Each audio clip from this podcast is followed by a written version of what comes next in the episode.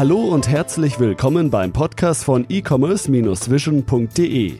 Bei uns gibt es Tipps, Interviews und was es sonst noch zum E-Commerce und Online-Marketing zu sagen gibt. Begrüßt mit mir euren Gastgeber, Thomas Ottersbach. Ja, ich darf euch zu einer weiteren Podcast-Episode willkommen heißen.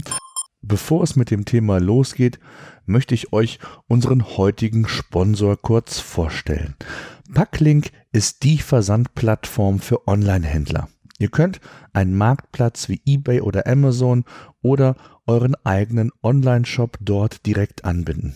Ihr habt die Möglichkeit, zwischen mehreren Versandarten zu wählen, beispielsweise Standard, Express, Paketshop und so weiter. Zudem können multiple Versandetiketten gedruckt werden und für Händler, die mehr als zehn Pakete im Monat versenden, gibt es bereits sehr attraktive Sonderkonditionen. Man spart also wertvolle Zeit durch die direkte Anbindung an Packlink. Vielleicht noch ein kurzer Hinweis zu den Konditionen. Ein nationaler Versand ist bereits ab 3,23 Euro möglich, ein internationaler bereits ab 6,71 Euro.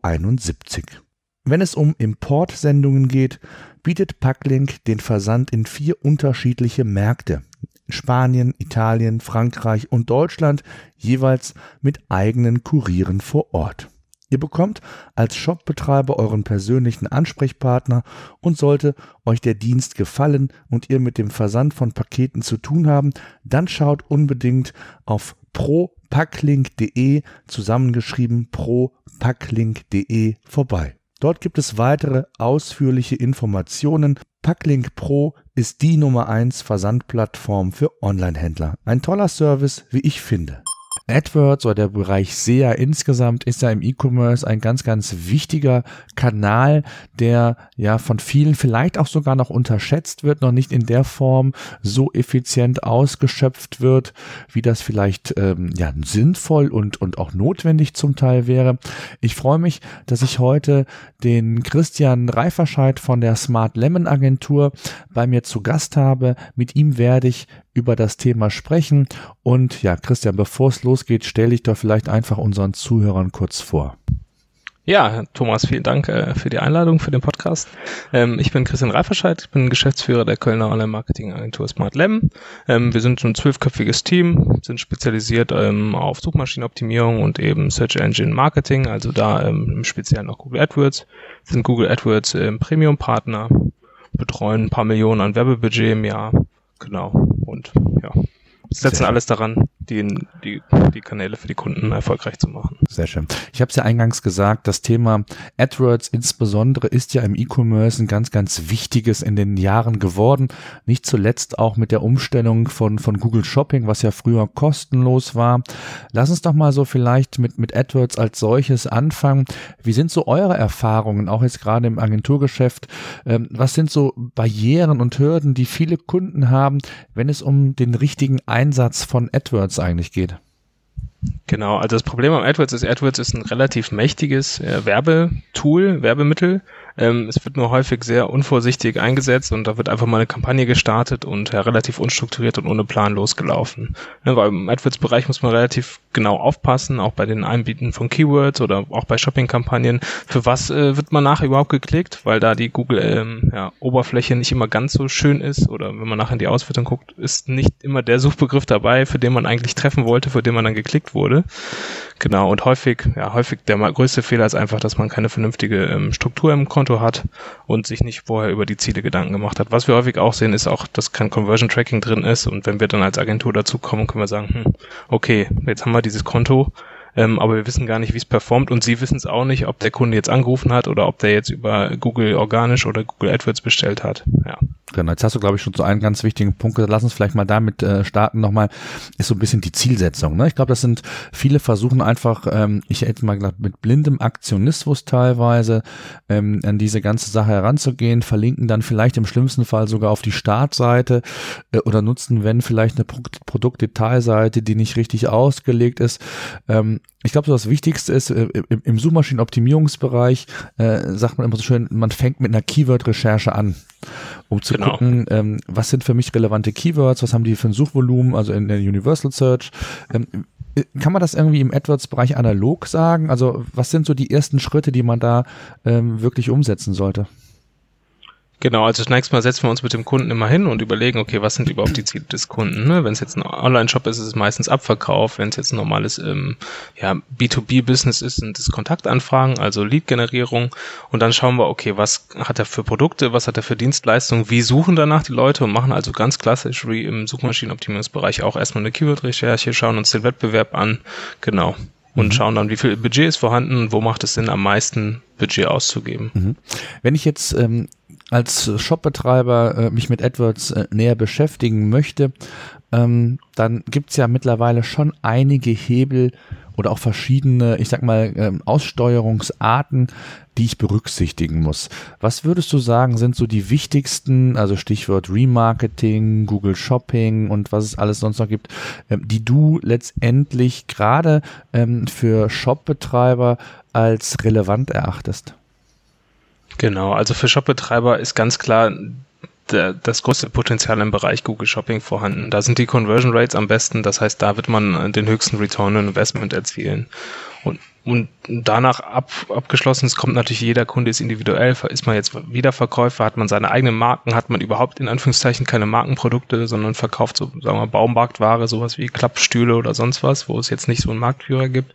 Genau, das äh, unterscheidet sich dann das Konto-Setup immer je nachdem, ja, wie da halt das Geschäftsmodell des Kunden ist. Ähm, aber Shopping ist für Online-Shops eigentlich der Kanal, mit dem wir auf jeden Fall anfangen würden und darauf aufbauend auf jeden Fall Remarketing, dann auch Remarketing List für, für Search Ads, die man mittlerweile auch für Shopping-Kampagnen machen kann. Genau, ganz klassisch. Wir mhm. können das äh, gerne im Bereich Shopping ja einmal durchspielen, weil ähm, man muss ja ein paar Vorbereitungen treffen, bevor man überhaupt erstmal eine Google Shopping-Kampagne schalten kann. Genau. Ähm, dann bevor man eine Google Shopping-Kampagne schaltet, muss man ja erstmal ein Produktfeed da haben. Das heißt, man muss Google sozusagen mitteilen, okay, welche Produkte verkaufe ich überhaupt und die müssen dann auch nochmal über einen anderen, ähm, ja, über einen anderen Google-Dienst, nämlich über das Google Merchant Center hochgeladen werden. Mhm. Und da fängt häufig schon das Problem an. Wie, wie, ist das denn genau das zum Thema Produktfeed vielleicht noch? Also früher war es ja so, als ähm, Google Shopping ähm, noch kostenlos war, da konnte man, ich sag mal, da gab es ja diese One-Boxen, wo man rein wollte, rein sollte. Das war so ein bisschen die Zielsetzung. Ähm, und da konnte man sehr viel über eine Feed-Optimierung machen. Also sprich, äh, so viel wie möglich an Varianten anzugeben, den, den Feed sauber zu halten. Ähm, wie ist das heute? Spielt das immer noch eine Rolle oder ist es dadurch, dass Google Shopping ja mittlerweile in, in AdWords integriert ist, eher eine untergeordnete Rolle und da auch wie sonst auch bei AdWords eher dann der, der Klickpreis eine Rolle spielt? Genau, nee, äh, es ist so, dass ähm, ein vernünftiger Feed ist eigentlich die Basis für eine erfolgreiche Shopping-Kampagne. Also wenn man keinen vernünftigen Feed hat, dann limitiert man einfach die Erfolge der Kampagne, wenn man nicht ähm, ausgesteuert wird für viele Sachen.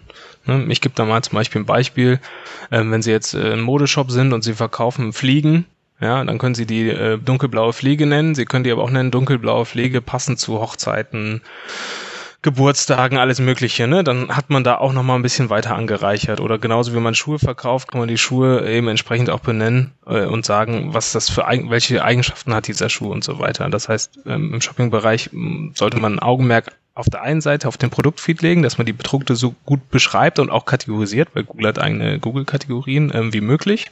Ähm, und der andere Bereich wäre dann im, im AdWords-Konto selber, dass man da fünfte Kampagnenstruktur baut. Denn ich weiß nicht, ob die Zuhörer das jetzt ähm, grundsätzlich wissen. Google Shopping-Kampagnen unterscheiden sich ja fundamental von dem, wie normal Google ähm, Suchnetzwerk und Werbeanzeigenkampagnen äh, geschaltet werden, weil man nicht mehr bestimmen kann, ich möchte mit dem Keyword ja, äh, dunkelblaue Fliege gefunden werden, sondern Google entscheidet selber, für welche ähm, Suchbegriffe man bei dieses Produkt ausspielt. Das heißt, da hat man nicht mehr so haarfeine Steuerungsmöglichkeiten, muss einen anderen Weg wählen, um das vernünftig zu optimieren und auszusteuern. Wie genau, vielleicht kannst du da mal was zu sagen, das ist nämlich oftmals ähm, ein Feedback, was ich immer von, von unseren ähm, Lesern und Zuhörern bekomme. Ähm, wie qualifiziert oder wie rankt denn Google letztendlich diesen Google Shopping Eintrag? Du sagtest ja gerade selbst, man kann es nicht mehr so steuern, nicht mehr Keyword bezogen, sondern es sind andere Faktoren, die da eine Rolle spielen, ob ich jetzt mit einem Google Shopping Ergebnissen äh, quasi direkt sichtbar bin unter einer der ersten fünf oder wie viele Anzeigen letztendlich von Google Shopping zu sehen sind. Ähm, wie muss man sich das vorstellen und was sind da so die, die Erfolgsfaktoren, damit ich dann auch wirklich äh, ja Sichtbarkeit für die Produkte oder für meine Produkte bei Google Shopping dann erhalte? Genau, also der Hauptfaktor ist da eigentlich nur Produktfeed. Der Feed muss vernünftig optimiert sein. Im Produktfeed haben wir zum einen Title, da haben wir die Description, da haben wir die Produktkategorien, dann haben wir die ERN oder die GTIN da drin. Ähm, und diese ganzen Sachen müssen alle sehr gut gepflegt sein. Ähm, das ist schon mal die Grundbasis dafür, dass ich überhaupt eine große Ausspielung erreichen kann. So, und im zweiten Schritt ähm, muss ich dann natürlich versuchen, auch entsprechend eine vernünftige Klickrate zu haben. Ähm, und ja, also weil, wenn mein Produkt niemals geklickt wird bei einer Suchanfrage, ähm, dann wird es auch nicht weiter nach oben landen. Preis ähm, ist natürlich nicht ganz unwesentlich, aber ist im Google Shopping Bereich gar nicht der wesentlichste Punkt. Also wir schaffen es auch beim Kunden, der nicht der günstigste ist, ähm, den relativ weit noch bei Google Shopping nach oben zu bringen. Also das ist vielleicht verglichen mit Preissuchmaschinen auch ein wichtiger Unterschied. Ähm, bei Google Shopping muss man nicht der günstigste sein, um den Sale zu bekommen. Da hilft ein vernünftig optimiertes Konto, ein vernünftiger Feed und dass man einfach Google die Klicks bringt.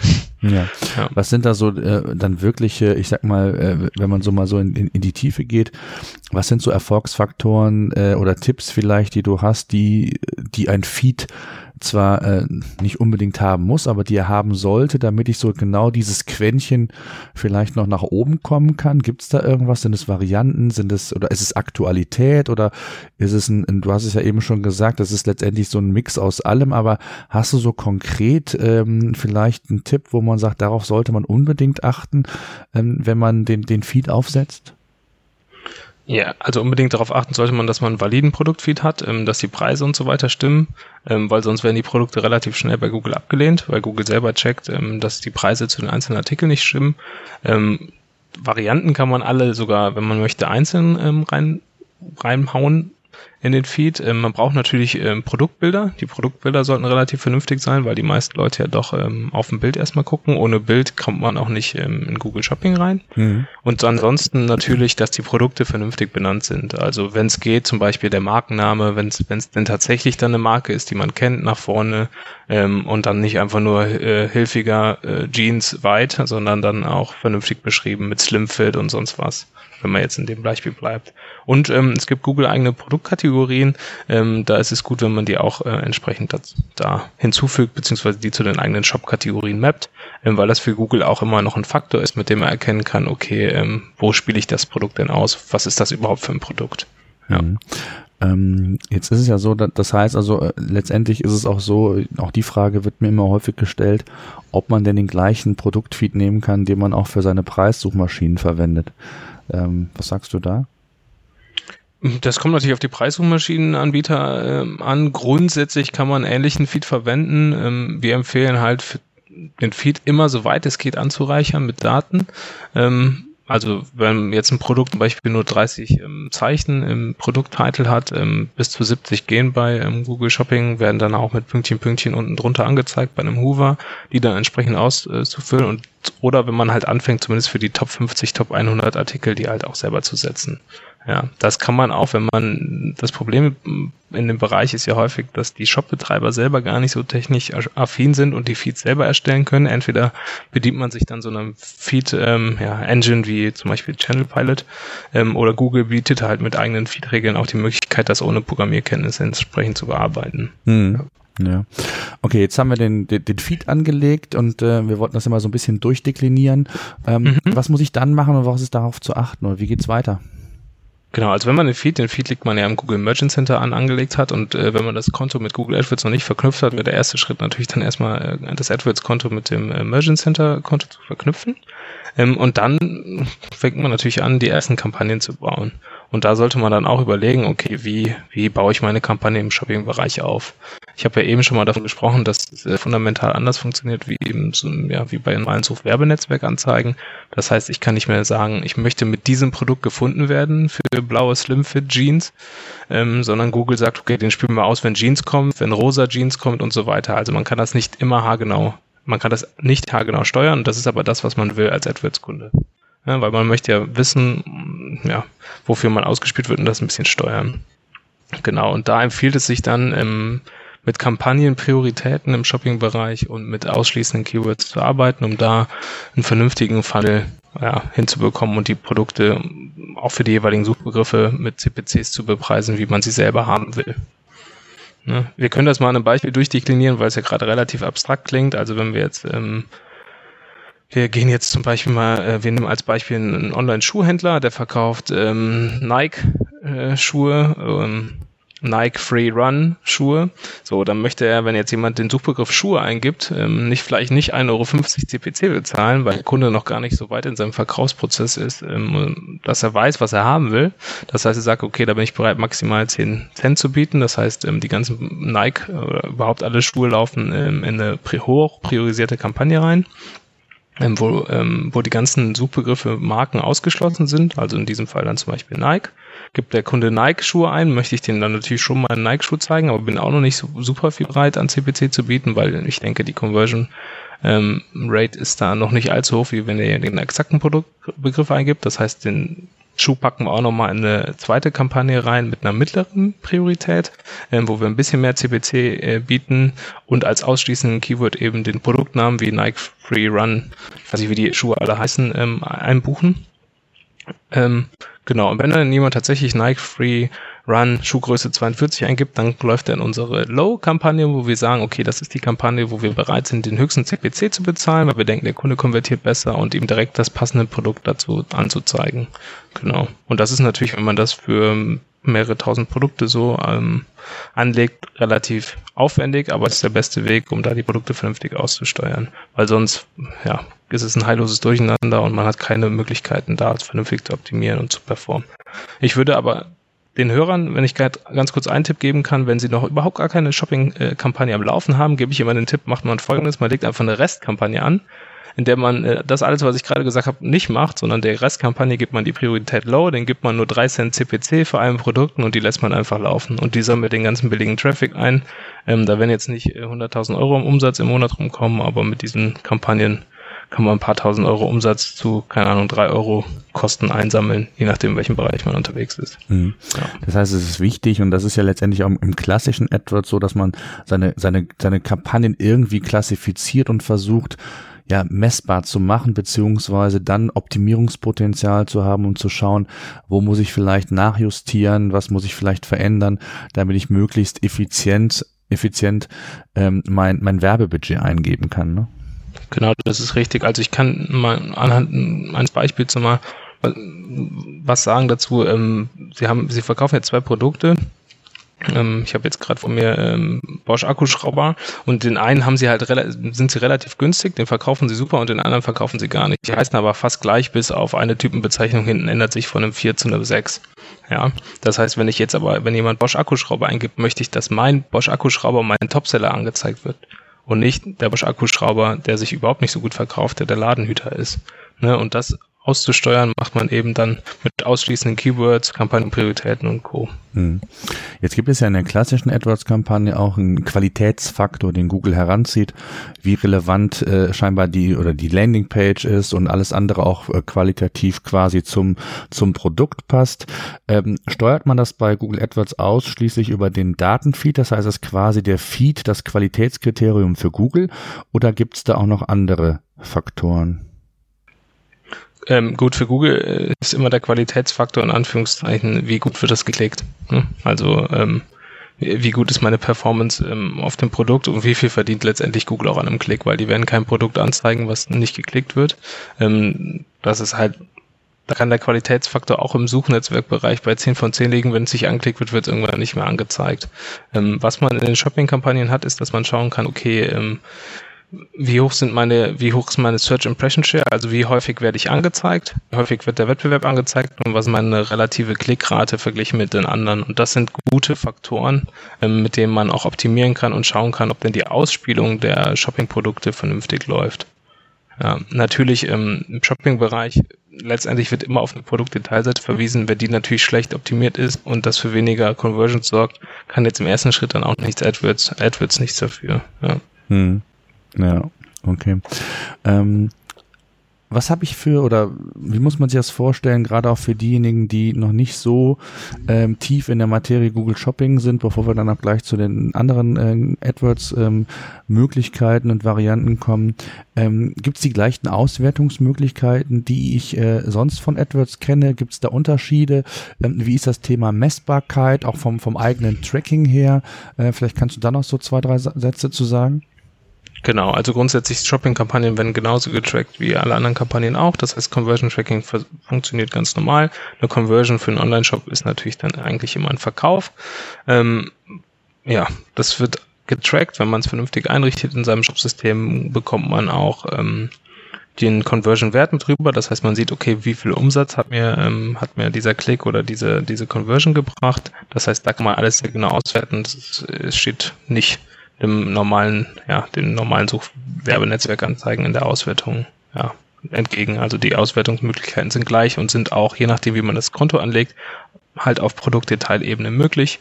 Ähm, was halt schwierig im Shopping-Bereich ist, wenn man ähm, nicht für jedes Produkt eine eigene Anzeigengruppe anlegt, ähm, kann man nicht immer genau sehen, ähm, welches, Suchbegriff, welches Produkt welche Such, bei welchem Suchbegriff ausgelöst hat und das verfälscht dann immer so Ergebnisse. Das heißt, unsere Empfehlung ganz klar, wenn man äh, Shopping professionell und äh, betreiben will, für jedes Produkt eine eigene Anzeigengruppe anlegen. Das ähm, händisch zu machen, äh, außer man hat nur 120 Produkte, ist natürlich relativ aufwendig. Ähm, aber da gibt es ja, Agenturen für, die das dann zum Beispiel mit AdWords API machen. Hm. Ja. Gut, äh, gibt es sonst irgendwie Tipps, bevor wir vielleicht zu den, zu den anderen äh, Bereichen von AdWords gehen? Was Google Shopping angeht, haben wir noch irgendwas vergessen, wo du sagst, das ist wichtig, äh, wenn man sich mit dem Thema beschäftigt, was man noch unbedingt berücksichtigen sollte? Ja, also auf jeden Fall wie immer im Google AdWords Konto schaut man sich die Suchanfragen an, also die tatsächlichen Suchanfragen und schließt dann auch aus.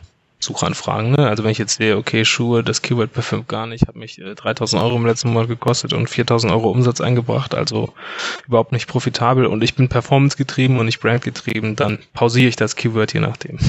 Ne? Also das ist immer das Wichtigste, ja, die Suchanfragen checken, weil da liegt häufig das größte Potenzial. Genauso wenn man sieht, okay, dieses, ähm, dieses Produkt performt super, hat mir fünf Verkäufe gebracht, zu drei Euro Kosten und wurde aber nur zehnmal angezeigt, dass man diese Sachen entsprechend pusht und schaut, okay, wie kann ich da die Ausspielung erhöhen erhöhen. Mhm. Ähm, jetzt hatten wir ja gesagt, Google Shopping ist ein ganz, ganz wichtiger Kanal mittlerweile geworden, eigentlich für nahezu jeden Shopbetreiber. Ähm, vielleicht noch so abschließend, äh, ich habe es bewusst gesagt, nahezu jeden. Ähm, nicht jedes Produkt eignet sich für Google Shopping oder ist auch nicht von Google-Seite her erlaubt. Ähm, hast du so ein paar äh, Bereiche, die, die man bei Google Shopping gar nicht machen kann? Ähm, ja, ja also Reisen zum Beispiel, ne? Man, man darf keine Reisen über Google Shopping verkaufen oder ist, hat sich das geändert? Nee, ne? Hm, doch, du kannst Reisen über Google Shopping verkaufen. Okay. Ach so, Reisen über Reisen. Shopping, sorry, über ja. Shopping. Nee, es geht nicht. Du kannst auch keine Autos über Shopping verkaufen, leider, haben wir auch schon mal versucht. Also das nicht. Ähm, was grundsätzlich auch immer schwierig, ähm, weil Policy äh, problematisch ist, sind halt äh, Erotik-Shops, ähm, ja, Nahrungsergänzungsmittel, Apotheken, also Apotheken grundsätzlich können natürlich die Sachen überverkaufen, haben immer relativ viel mit Policy-Problemen dazu kämpfen äh, und halt überall, wie immer bei den amerikanischen Unternehmen, so ab 18 Content, also ja, Wein, Likör und so weiter. Das funktioniert zwar, aber die Ausspielungsraten sind nicht so übertrieben hoch, wie man sich das wünschen würde. Ansonsten ist Google Shopping ja, für die meisten Produkte, wie man sie bei Amazon, eBay und Co. überall oder halt in anderen Shops kaufen kann, freigegeben. Mhm. Ja. Okay. Ähm, Remarketing, ich glaube, das ist so der, der nächste, von der Priorisierung kann man schon sagen, nächste wichtige Kanal, den man als Shopbetreiber durchaus äh, umsetzen sollte, weil da ein, ein Riesenpotenzial äh, besteht. Wie siehst du das Thema? Ja, Remarketing ist ein Riesenthema. Ähm, wir richten es bei unseren Kunden auch bei den meisten Online-Shops ein. Äh, es gibt natürlich auch Kunden, da ist Remarketing verboten. Die habe ich ja eben zum Beispiel mal aufgeführt. Ähm, ähm, aber Remarketing ist ein super Thema, um seine Conversion Rate zu steigern und billig dann auch mal seine Besucher, die man vorher, für die man vorher schon mal teuer bezahlt hatte, ja, weiter ja, zu kommentieren zu lassen. genau. ja. Äh, was gibt's da? Also es, da gibt's ja verschiedene sogenannte Remarketing-Listen, die man anlegen kann. Ähm, Inwieweit genau. ähm, ne, kann man da Einfluss drauf nehmen? Vielleicht kannst du da mal so, auch da vielleicht so zum Prozedere so ein bisschen was sagen. Also was sind Qualitätsfaktoren? Anders als jetzt bei Google Shopping, worauf muss ich achten? Ähm, wie sieht's da da aus? Genau, also um Remarketing betreiben zu können, ist klar, muss man erstmal wissen, okay, äh, wen muss ich, wen targete ich denn dann? Also ich könnte zum Beispiel jetzt eine Remarketing-Liste aufmachen und sagen, okay, alle Leute, die schon auf meiner Webseite waren, die kommen in die Remarketing-Liste ähm, ja, alle Webseitenbesucher. Ähm, das wird dann über, wenn man es verknüpft hat, zum Beispiel mit Analytics, wird halt darüber dann gemessen und die Kunden sind dann zum Teil auch da drin oder dass sie ähm, entsprechend geklickt haben auf eine AdWords-Anzeige. Ähm, was im Online-Shop natürlich Sinn macht, ist so Warenkorbabbrecher zum Beispiel anzu, ähm, ja, anzusprechen. Das heißt, Leute, die ähm, in Warenkorb waren und auch etwas in den Warenkorb gelegt haben, aber dann nachher keinen Kauf äh, getätigt haben. Ähm, und die dann nochmal zu reaktivieren über ähm, Remarketing, Kampagnen, wo dann diese jeweilige Remarketing-Liste hinterlegt ist, ist halt ein gutes, ähm, probates Mittel, ähm, um die Conversion Rate zu steigern, um Verkäufe zu erzielen. Das heißt, im ersten Schritt muss man erstmal definieren, okay, wen möchte ich überhaupt, für wen möchte ich über Remarketing betreiben. Ja. Mhm. Okay. Was sind da so deine Erfolgs- äh, oder was sind da so deine Erfahrungswerte? Ähm, sind die, die Warenkorbabbrecher eigentlich so die Zielgruppe oder diejenigen, die man so zum Start vielleicht mal äh, in Schritt eins erstmal ähm, reaktivieren soll, wenn man da vielleicht von der Wahrscheinlichkeit die höchste Chance hat? Oder ist das gar nicht so? Sind es äh, dann doch rein die Website-Besucher? Ist das äh, Branchen individuell oder wie, wie wären da so deine Erfahrungen? Also grundsätzlich sind die Sachen immer kundenindividuell, aber hier ist, gilt auch immer der Grundsatz, je weiter die im Funnel schon waren, umso einfacher ist die auch nochmal den einen Schritt weiter im Funnel zu treiben. Also im Warenkorbabbrecher äh, kann ich am ehesten reaktivieren als überhaupt jemanden, der nur meine Startseite einmal gesehen hat. Ja. Ähm, was ganz gut funktioniert ist auch ähm, je nach Branche dynamisches Remarketing. Das heißt, die Leute bekommen nochmal die Werbung angezeigt ähm, von Produkten, auf die sie schon mal geklickt haben. Ähm, ja, das kennen wir alle selber, wenn wir im Web unterwegs sind. Da sind natürlich auch dann ein paar Anzeigen dabei, wo man dann denkt, okay, hey, das Produkt habe ich doch schon vorletzte Woche im anderen Shop gekauft. Das kann man natürlich als Online-Shop-Betreiber dann nicht wissen, wenn es schon mal anders gekauft wurde. Aber je weiter die im Funnel schon mal waren, umso einfacher ist sie zu reaktivieren. Das Schöne an Remarketing-Kampagnen ist halt, die sind günstig vom Klickpreis her und man schafft ähm, auch vielleicht man schafft eine Brand Awareness auch, ähm, weil die Impression muss man ja nicht bezahlen, sondern nur, wenn der Klick erfolgt ist und da schafft man zum Teil dann auch schon mal 200.000, 300.000 Impressionen bei 250 Euro Kosten im Monat äh, und äh, 1000 Klicks, also relativ günstig. Das würde man sonst im Displaybereich nicht so einkaufen können. Mhm. Jetzt äh, hast du es eigentlich gesagt, der, der Remarketing-Bereich, wenn man ihn mal so ein bisschen historisch sieht, ganz früher war es eigentlich darauf ausgelegt, dass man es rein performance-orientiert sieht. Und mittlerweile gehen viele Unternehmen auch dahin, um wirklich Brandkampagnen wieder äh, zu schalten. Ich erinnere mich, als ich angefangen habe im Online-Marketing, da hat die Telekom, ich hätte 90 Prozent Brand-Etat gehabt über die Agentur, mit der sie damals zusammengearbeitet hat und vielleicht 10 Prozent dann äh, Performance-Etat. Das hat sich dann über die Jahre hin äh, eigentlich äh, genau ausgetauscht. Das heißt 90 Prozent Performance und 10 Prozent, wenn überhaupt noch Brand. Mittlerweile sieht man auch immer wieder, äh, gerade bei größeren Unternehmen, die dann auch wieder auf das Thema Brand im, im Remarketing setzen, weil man einfach diese, diese Wiederholung mit der Marke darauf aufbaut, darauf ähm, diese ganze Kampagne stützt. Ähm, ist das ein Thema in, in, in einem, in, im E-Commerce auch, wo der Markt ja zum Teil sehr kompetitiv ist und wo ähm, viele, ich sag mal, kleinere, mittlere Shops so, so gegeneinander kämpfen? Ähm, ist das ein Thema? Weil gerade ja auch das Thema Brand ist ja nicht nur für den, für den SEA-Bereich, sondern auch für den SEO-Bereich, also für Suchmaschinenoptimierung, ein durchaus relevanter Faktor, ne? Ja, also es, es, wird immer mehr zum Thema und für uns als Agentur ist das schon lange ein Thema, nur es ist ähm, häufig schwierig, gerade den kleinen und mittleren Shops das so ein bisschen klar zu machen, weil da natürlich die Performance ähm, wenn man sich jetzt die Datenattribution ankommt, nicht, also der, der Verkauf findet nicht immer direkt nach einem Brand-Click statt. Ähm, und wenn man dann, wie viele noch das Last-Click-Modell drin hat, ähm, dann wird das halt dem Kanal nicht zugeschrieben. Dabei ist klar, der, der Kunde kauft zum Teil, je nachdem, was er für Produkte hat. Ich meine, die, den, den ähm, Zeitraum kann man sich selber als Shopbetreiber ja auch mal in, in AdWords beziehungsweise in Analytics anschauen. Okay, wie ist überhaupt der Entscheidungsprozess? Kaufen die Leute bei mir innerhalb von 24 Stunden oder von 30 Tagen? Und je weiter der Verkaufsprozess nach hinten rückt, umso mehr ist Brand natürlich wichtig, äh, um sich auch zu positionieren und ein bisschen auch dem Preiskampf zu entkommen. Nur muss man ehrlicherweise auch sagen, die meisten kleinen Kunden haben da jetzt nicht ein Brandbudget von mehreren tausend oder zehntausend Euro im Monat. Ähm, sind dann eher performance getrieben. Aber da macht Remarketing halt dann Sinn, weil man da seine Marke auf jeden Fall noch ein bisschen weiter unterbringen kann. Aber ich bin bei dir, wenn du gegen die Plattform gewinnen willst, ein bisschen was reißen willst und dich auch in einem Nischenmarkt zu einem vernünftigen Anbieter, also zum Brand machen willst, dann sollte man Display-Anzeigen schalten und den Brand stärken. Hm. Jetzt äh, gibt es natürlich auch so Grenzen, wo Remarketing dran stößt. Ähm, vielleicht kannst du da mal was zu sagen. Stichwort ähm, ähm, quasi eine Demarkierung, also man kann ja eine klassische Retargeting-Kampagne, kann man ja auch einen Demarkierungspixel setzen ähm, bei den klassischen Retargeting-Anbietern, damit, wenn ein Abverkauf generiert wurde, dem Nutzer nicht nochmal quasi das Produkt, was er sich vor einiger Zeit angeschaut hat, angezeigt wird. Wie gut oder schlecht funktioniert das bei Google? Ähm, das funktioniert eigentlich ganz gut. Es kommt ja darauf an, wie man die Listen anlegt. Ne? Also wenn man jetzt durch die, Waren die Käufer in eine Remarketing-Liste packt und die Warenkorbabbrecher, dann hat man natürlich wahllosen äh, Mischmasch und äh, kann das nicht äh, machen. Ähm, grundsätzlich funktioniert das, wenn das eingestellt ist, super. Also man kann auch, äh, wenn viele Leute sind ja zum Teil von der Werbung genervt, natürlich auch ein Frequency Cap einrichten. Also sagen, okay, derjenige soll es maximal fünfmal am Tag sehen, damit er nicht äh, von uns überpenetriert wird. Genau. Das, das geht. Also diese Einstellungsmöglichkeiten hat man. Okay. Wie sieht's aus von, von, von der Produktseite, also von der Werbemittelseite? Ähm, was wird dem Nutzer da genau angezeigt? Inwieweit kann ich da Einfluss auf die Inhalte nehmen, was ihm angezeigt wird?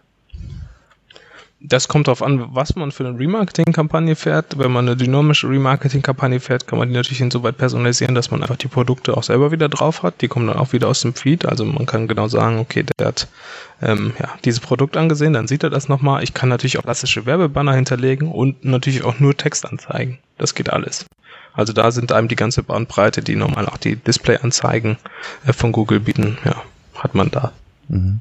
Das heißt, wenn man das mal auch nochmal so zusammenfasst, jetzt gerade auch diese beiden Kanäle, machen auch beide Kanäle einfach parallel Sinn. Ne? Also nicht nur Google Shopping zu setzen, sondern auch vielleicht die Nutzer, genau das, was du eben auch gesagt hattest, die, die nicht nur über den SEA-Kanal kommen, sondern insgesamt auf die Seite kommen, relativ günstig nochmal versuchen zu reaktivieren, nochmal ähm, sich quasi hervorzuhoben, vielleicht nochmal ein gesondertes Angebot zu zeigen, ist durchaus gerade ja jetzt auch für Online-Shops ein ganz, ganz äh, relevantes Vehikel, um, um da auch nochmal, ja, vielleicht effizient effizienter den, den bereits vorhandenen Besucherstrom über welche Kanäle auch immer nochmal vielleicht dann doch noch zu, zu refinanzieren. Ne?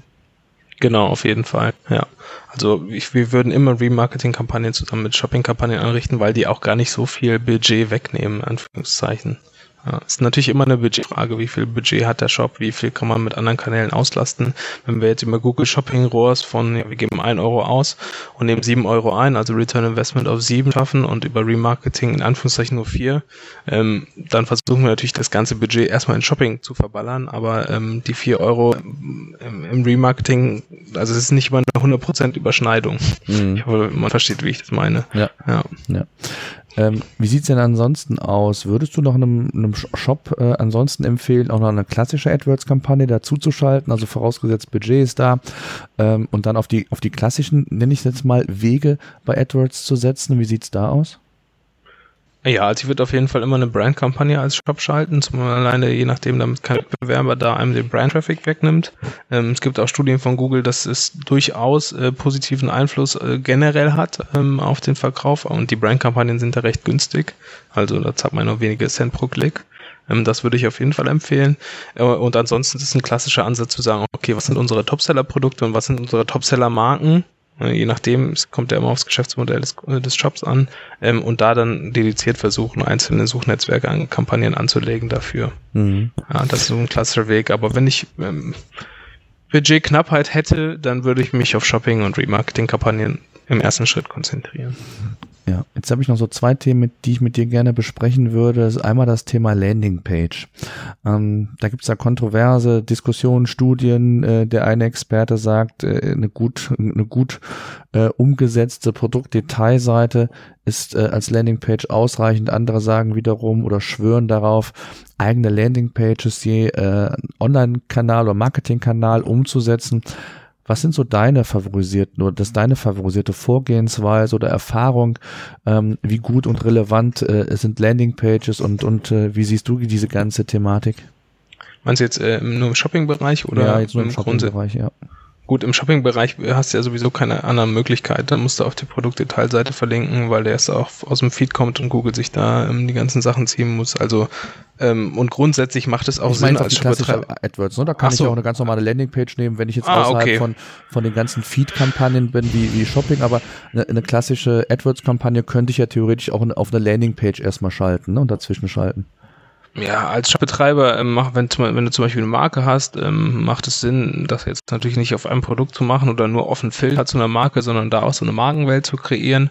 Ähm, das ist immer eine Aufwand-Nutzen-Frage. Ähm, wenn man jetzt natürlich 5000 Marken hat und man möchte eine, alle Marken in eine Kampagne packen, dann wird es schwierig, 5000 äh, anzulegen. Das heißt, dann ist es durchaus auch okay, die Leute auf eine Suche zu schicken bei den weniger guten oder stark performenden Marken. Grundsätzlich empfehle ich aber immer, ähm, wenn man sich ehrlich selber fragt, ist diese Seite optimal oder nicht, äh, man beantwortet diese Frage mit Nein, äh, eine vernünftige Landingpage anzulegen. Ja als Produkt würde ich eigentlich immer auf die Produktdetailseite verlinken, weil wenn die nicht vernünftig ist, hat der Shop sowieso eigentlich ein Problem. Ja, das ist so. Ähm, jetzt ist ja immer wieder so eine, eine ganz äh, große Diskussion, ist ja immer das Thema Tracking. Ähm, es kanalübergreifend zu machen, also Multi, Multi-Device-Tracking. Ähm, Hast du da Tipps? Ist da Google Analytics für, für all jene, die äh, mit wenig Budget starten wollen, das äh, Tool deiner Wahl? Hast du da einen anderen Tooltip, äh, wie man das, äh, damit man wirklich keine Äpfel mit Birnen vergleicht, was ja sehr häufig gemacht wird. Ne? Dann nutzt man von dem einen Anbieter die Reports, äh, dann von jenem die Reports und irgendwie stimmen ja sowieso nicht alle überein und wie dann tatsächlich die tatsächlichen Abverkäufe im Shop sind. Also um das alles so ein Stück weit vergleichbar zu machen, ähm, hast du da irgendeinen Tipp?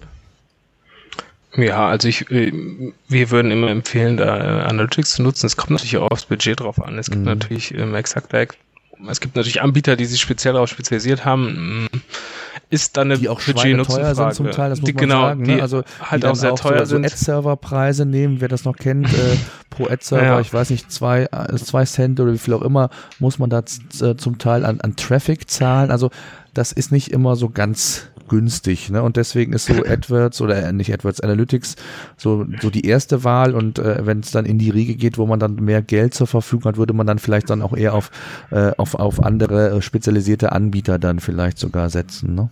Genau, also ich würde sagen, wenn man jetzt nicht gerade ähm, die 10 Millionen Euro Umsatzmarke geknackt hat, ähm, ist man wahrscheinlich mit Analytics oder Analytics 360 ganz gut bedient. Mhm. Ähm, also aber auch mit der kostenlosen Version von Analytics man sehr gut bedient. Es gibt jetzt ja auch mit äh, Google AdWords, man hat ja jetzt auch ähm, Daten, Datenattribution umgestellt. Man kann ja genau. selber im Analytics mal gucken, okay, ähm, also basiert ja eigentlich auf dem Last-Click-Modell, das heißt ja. der letzte Klick gewinnt. Wer jetzt äh, Online-Marketer oder Shopbetreiber ist, weiß, das ist nie die ganze Wahrheit, sondern die kommen irgendwie erstmal über die Preissuchmaschine oder über Shopping, googeln dann nochmal den Shop, googeln vielleicht nochmal einen Gutschein.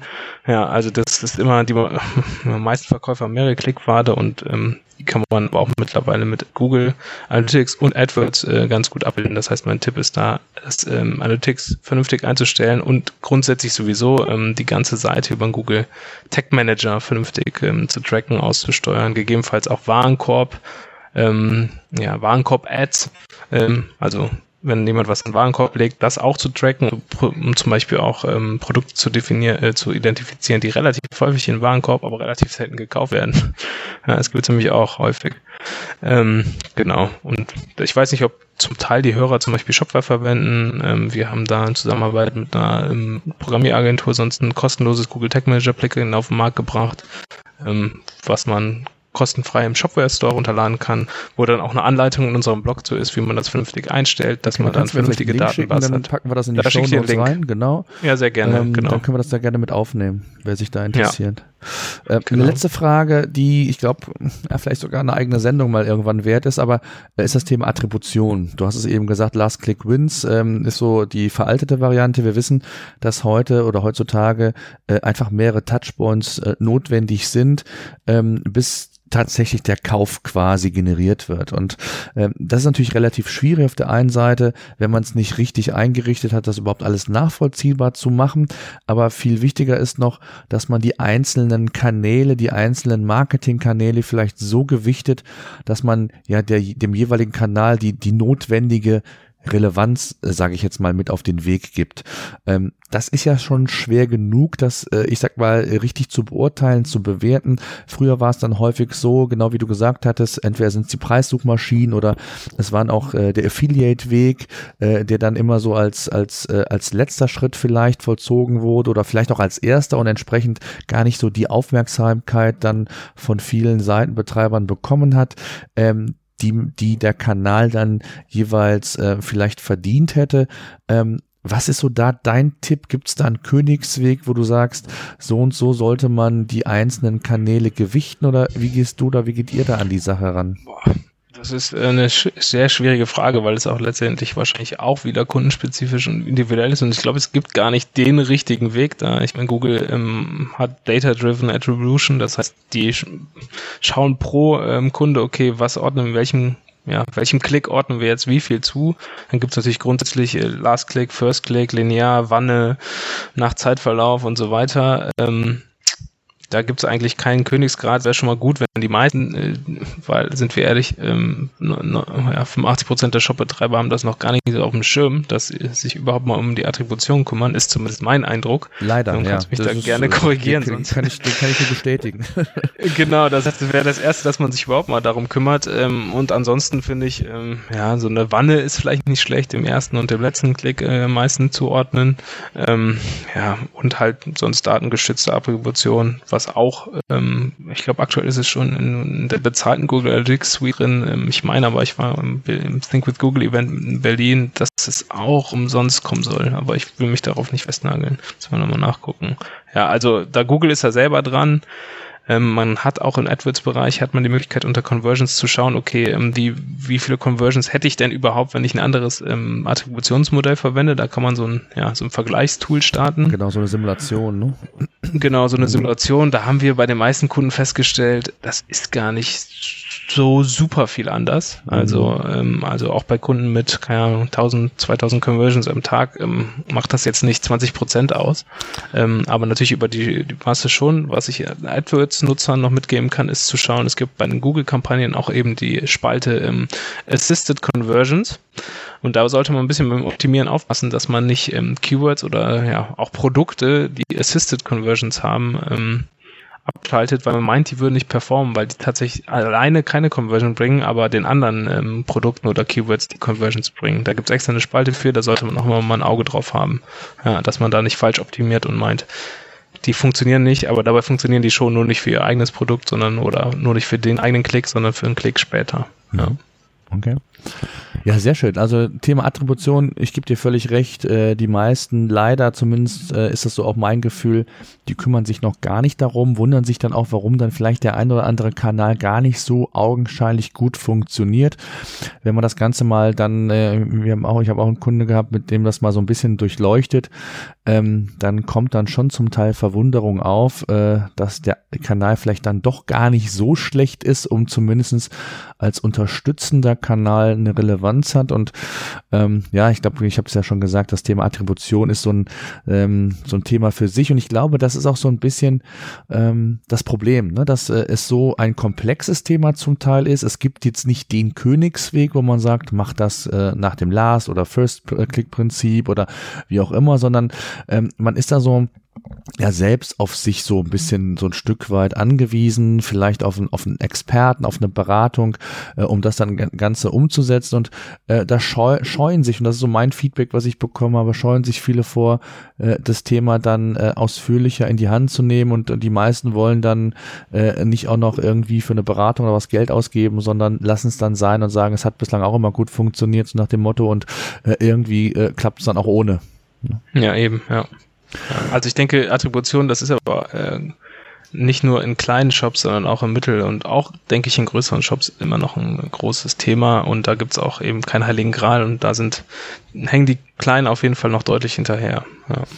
Haben wir irgendwas an, an Targeting-Optionen vergessen, die für Online-Shops im Rahmen von AdWords noch sinnvoll sind, die man so als Erfolgsfaktor noch bezeichnen kann? Oder sagst du, wir haben eigentlich alles Wichtige besprochen? Ja, also es ist, glaube ich, schwierig, einen kompletten Abriss zu machen ähm, über Klar. das Thema, weil es ja doch relativ groß ist. Was mhm. ich noch sagen würde, ist, was wir ähm, ein bisschen wenig beleuchtet haben, so zum Teil die Geburtsstrategien, mhm. ähm, weil es ja auch ein wichtiges Thema genau. ist, zu sagen, okay, wie viel biete ich? Mhm. Ähm, und da kann ich nur sagen, ähm, klar, manueller CPC ähm, sollte immer nur die Ausgangsbasis sein. Sobald man mehr Conversions hat, sollte man schauen, dass man ja auf eine schlauere Geburtsstrategie kommt gegebenenfalls auf den Target ROAS äh, von Google, mit dem wir sehr gute Erfahrungen gemacht haben, wo man sagen kann, hey, Google, ich möchte 1 Euro ausgeben und muss 7 Euro Umsatz zurückbekommen und Google optimiert dann selber zum Teil. Mhm. Ähm, ja, das ist noch was, was ich auf jeden Fall empfehlen würde oder halt ein vernünftiges Bitmanagement dann dahinter. Ja, also mhm. Nicht das Konto aufsetzen, äh, liegen lassen und nie wieder angucken. Das ist das, was wir bei Kunden häufig sehen und das funktioniert nicht. ja. Was ist so ein Tipp? Also gerade, weil du sagtest, auch gerade das Konto liegen lassen. Ähm, ist, äh, sieht man immer wieder oder hört man immer wieder. Was ist so dein Tipp? Wie oft sollte man da zumindest mal reinschauen?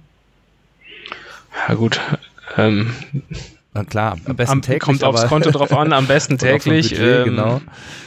Kommt aufs Konto, kommt aufs Budget drauf an, kommt natürlich auch darauf an, wie wichtig der Kanal für den Job ist. Ja, ähm, ja also ähm, im besten Falle mindestens zwei, drei, vier Stunden die Woche dafür aufwenden, mhm. wenn es nur ein mittelgroßes, keine Ahnung, 2.000, 3.000 Euro Budgetkonto ist. Ja. Mhm. ja. Ähm, sehr schön. Ähm, eine Sache fällt mir noch ein.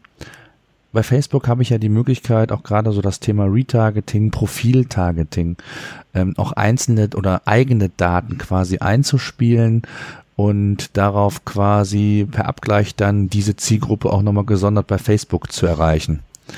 Ähm, Gibt es das analog für, für, Facebook, äh, für Facebook, für AdWords auch? Ähm, ich glaube nicht. Also ist sonst zumindest noch nie untergekommen, dass man seine eigene Ich glaube auch nicht. Ich war mir nur nicht sicher, deswegen äh, wollte ich einfach äh. wissen, weil das ist ja schon auch das, äh, weiß ich, merkt ihr das auch, dass, dass Facebook immer mehr auch ähm, ja als Konkurrenzkanal zu AdWords äh, genutzt wird? Ist das äh, bei euch auch Thema? Ja, ich, ich würde sagen, es ist ein anderer, also wir, ma wir machen ja selber auch Facebook als mhm. ähm, ja, Facebook Ads. als ähm, genau als, als, als betreuende Agentur. Ja. Ähm, äh, Facebook ist da relativ gut. Die machen ja auch ähm, jetzt Produktkataloge, kann man, also man kann die Produkte selber da vermarkten. Mhm. Das ist aber für uns ein anderer Werbekanal, weil ja. bei Facebook kennst du den Kunden, weißt die Interessen. Bei Google bist du ein bisschen darauf angewiesen, was der Kunde sucht. Nichtsdestotrotz, ähm, je nachdem performt, ähm, also die nehmen sich nichts vom Kuchen in Anführungszeichen weg, mhm. sondern das ist immer nur ergänzend zu sehen, mhm. meiner Meinung nach. Ja, okay. Also ähm, wir empfehlen beides und auch im ähm, Facebook ist halt noch zum Teil deutlich billiger und günstiger. Hm, ja. ja. Sehr schön, Christian. Ich glaube, wir haben eine ganze Menge mitbekommen, also auch insbesondere für diejenigen, die sich mit dem Thema noch nicht so intensiv beschäftigt haben. Ähm, fassen wir nochmal so ein bisschen zusammen. Äh, als, als wichtigster Kanal, glaube ich, kann man festhalten, wer im E-Commerce tätig ist und wer, ich sag mal, den, den Richtlinien entsprechend Produkte anbietet, der, der muss eigentlich mit, mit Google Shopping starten, der muss einen ordentlichen, sauberen Datenfeed haben. Ähm, es ist ganz äh, wichtig und, und relevant, sicherlich auch im, im Thema Remarketing, das Ganze nochmal so ergänzend zu, zu platzieren, weil weil du genau wie du gesagt hattest, das ist relativ günstig und gleichzeitig die Chance für mich auch ähm, bestehenden äh, Besucherstrom oder Traffic, den ich vielleicht irgendwo anders teurer erkauft habe, dann nochmal ähm, zu, zu, zu reaktivieren oder die, zumindest versuchen, ähm, den Kunden zu reaktivieren für meine Produkte, für meine Dienstleistungen und gleichzeitig es aber durchaus auch sinnvoll sein kann, hier und da auch nochmal Brandkampagne im klassischen AdWords-Bereich einzustellen und dann verschiedene Kampagnen nachher zu haben, die gegeneinander laufen zu lassen und zu schauen, welche funktionieren. Und genau wie du gesagt hast, so nach dem, ich habe bei Gießkannenprinzip zu schauen, äh, wo schütte ich am meisten Wasser rein, äh, wo kriege ich das meiste zurück und, und muss dann einfach für mich entscheiden und gewichten auch priorisieren, welcher Kanal im Bereich AdWords, sage ich jetzt mal, für mich der relevanteste ist und das auch vielleicht im Gesamtzusammenhang, weil das muss man auch ehrlicherweise sagen, in den meisten Fällen ist nicht nur AdWords ein Thema, äh, ein relevanter Online-Marketing-Kanal für Shops, sondern da gibt es vielleicht auch noch, wie wir eben gesagt haben, Facebook ja auch, um das dann entsprechend auch so gegeneinander ausspielen zu können, zu vergleichen zu können. Und ich glaube, das ist das Wichtigste und das ist so auch die, die Learnings, die ich so aus meiner Erfahrung aus Gesprächen auch mit vielen Shopbetreibern habe, ist einfach das Thema, äh, ja einmal das, das Thema Tracking, Messbarkeit und, und das darf man nicht unterschätzen, auch das Thema Optimierung. Ähm, ja. Das vielleicht nochmal so als Schluss vielleicht für dich die Frage, wie wichtig ist aus deiner Sicht oder genau das, was ich eben sagte, das Thema Optimierung. Wie viel kann man tatsächlich noch aus einer Kampagne rausholen, die vielleicht zum Start nicht gut läuft? Äh, man kann äh, enorm viel aus einer Kampagne rausholen, die zum Start nicht gut läuft, damit man ähm, nicht also damit man jetzt nicht tagelang optimieren muss, ist halt wichtig, dass man ein vernünftiges Kampagnen-Setup hat. Das heißt, wenn man jetzt einfach nur eine Shopping-Kampagne als Beispiel nimmt und da ja tausend Produkte runter einbucht, da können wir halt nichts optimieren, weil man nicht genau weiß, ähm, ja, zu welchem Produkt wo jetzt diese, wurde diese Suchanfrage ausgelöst und so weiter. Das heißt, das Kampagnen-Setup hilft dabei, äh, wenn man es strukturiert und granular macht, äh, dass man nachher wenig optimieren muss, beziehungsweise dass man so optimieren kann, dass es zum entsprechenden Erfolg führt. Hm. Ja, definitiv. Also ähm, das sollte man unbedingt machen. Wer sich damit beschäftigt, ähm, entweder wirklich in der Tiefe damit beschäftigen, schauen, was geht, oder Agenturen wie euch ähm, damit beauftragen, die das machen, damit dann auch wirklich nicht am falschen Ende gespart wird. Und, und äh, das ist, glaube ich, ein ganz wichtiger Punkt. Genau. Ja, also Google ändert da auch so viel. Das ist häufig, also wenn man jetzt wirklich als Einzelkämpfer im Shop-Bereich unterwegs ist oder jetzt nicht Marketing angestellt hat, dass es häufig echt schwierig ist, da am Ball zu bleiben. Ähm, und wenn die dann auch mal die Ausspielungskriterien ändern und ähm, Broad Match oder ähm, beziehungsweise ein Exact Match ist dann nicht mehr ganz Exact Match und so weiter, dann kann man relativ schnell viel Geld verlieren. Das äh, ziemlich sicher wahrscheinlich, ohne da jetzt äh, Werbung machen zu wollen, in einer Agentur besser angelegt ist. Mhm. Ja, plus man hat die Zeit noch frei, um sein Geschäft voranzutreiben. Das stimmt. Super, Christian. Ich danke dir sehr. Ich glaube, wir haben so einen groben Überblick bekommen, was wichtig ist, worauf man achten sollte haben auch nochmal so ein bisschen dafür sensibilisiert, wie wichtig überhaupt dieses Thema AdWords ist und auch wie effektiv es sein kann, gerade auch im E-Commerce, äh, welche Vehikel man da zur Verfügung hat mit Google Shopping. Ähm, ich danke dir sehr und äh, ja, würde sagen, bis zum nächsten Mal. Ja, vielen Dank, Thomas, und ja, genau, macht's gut. Danke.